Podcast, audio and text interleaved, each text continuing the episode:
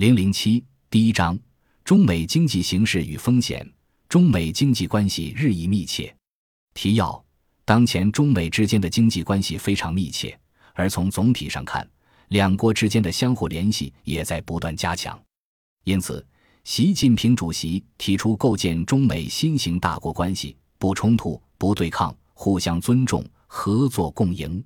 第八轮中美经济对话即将在北京举行，将就许多重要的经济议题进行探讨。其中包括中美经济金融合作、贸易投资、金融稳定性及金融改革，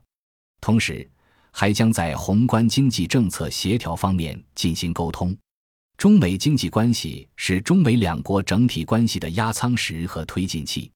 目前，中美之间年贸易额超过五千五百亿美元，两国之间的直接投资超过一千四百亿美元。每天，中美两国之间往来人数超过一万人次，这说明中美两国之间的关系非常密切。而从总体上看，两国联系也在不断加强。中美关系不仅影响中美两国，实际上也在不断的加深对全球体系的影响。因此，习近平主席提出构建中美新型大国关系，不冲突、不对抗，互相尊重、合作共赢。这无论是对中美两国人民，还是对世界发展，都大有裨益。二零一六年三月末，全球核安全峰会期间，中美两国领导人举行了重要会晤。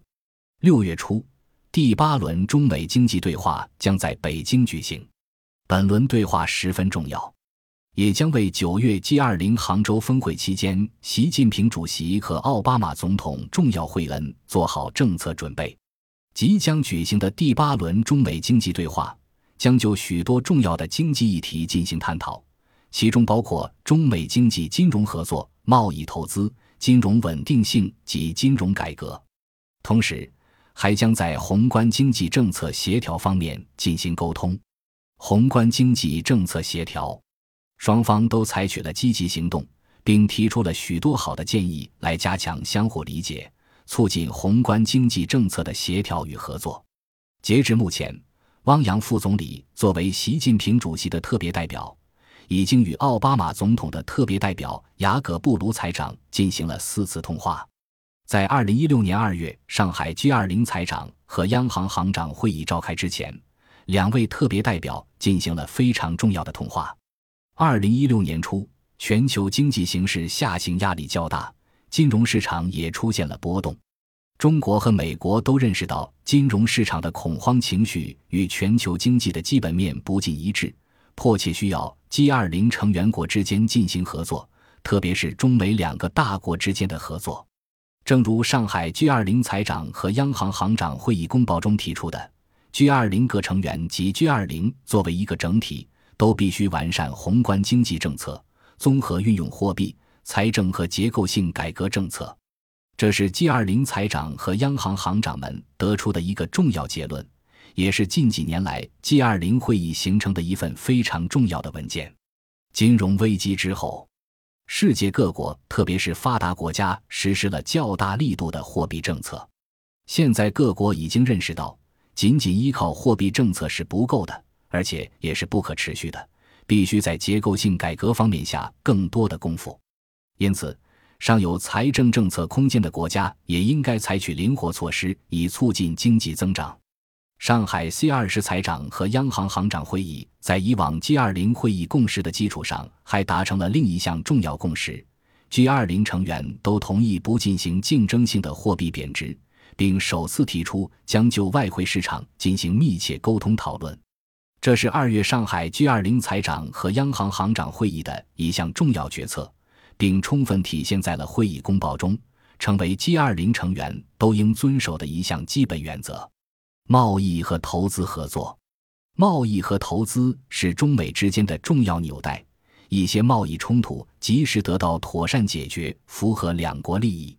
二零一五年九月，习近平主席访美期间，两国领导人在会面时达成重要共识。会后发布的关于中美经济合作的公报是一个非常重要的指导性文件，为两国经济关系发展指引了方向。双方元首共同强调，要强化谈判，争取尽早在双边投资协定磋商方面取得进展，这将为中美经济关系实现可持续发展提供重要的制度性安排，并为推进中美双边整体关系作出积极贡献。金融稳定性和金融改革，这是中美双方始终关心的议题。目前，在 C 二十框架下，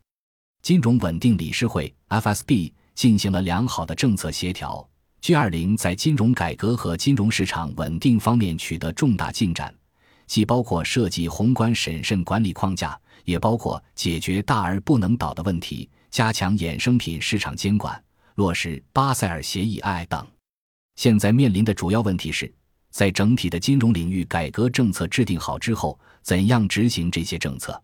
世界期待中美两国认真落实习近平主席和奥巴马总统的重要共识。在两国元首特别代表汪洋副总理和雅各布卢财长的直接领导下，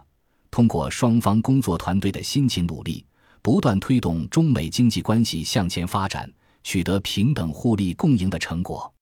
此外，中美双方特别代表都非常重视发挥智库的作用，希望在座的专家学者能够提出更多建设性意见，为中美经济对话建言献策。